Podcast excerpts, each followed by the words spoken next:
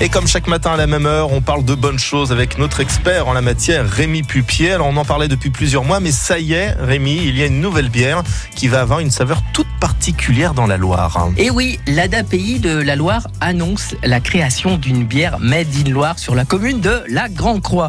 Renault, éducateur, et euh, moniteur d'atelier s'est formé pour devenir brasseur. Et aujourd'hui, les adultes handicapés, selon leurs aptitudes, vont pouvoir s'éclater. Alors il faudra peser le houblon, écraser les graines, laver les bouteilles, les rincer, les remplir, poser les étiquettes, les capsules, les mettre en carton.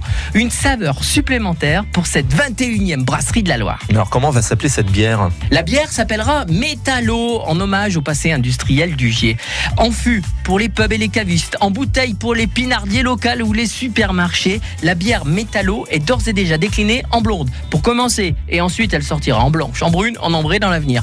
Vive la première bière faite par des adultes handicapés de l'ESAT du Gier. Vive la Grand Quoi. Peut-être que cette bière sera un grand cru hâte de la déguster avec modération. Oui, attention, doucement quand même, je vous ai l'œil. Merci beaucoup Rémi rendez-vous demain matin. Carole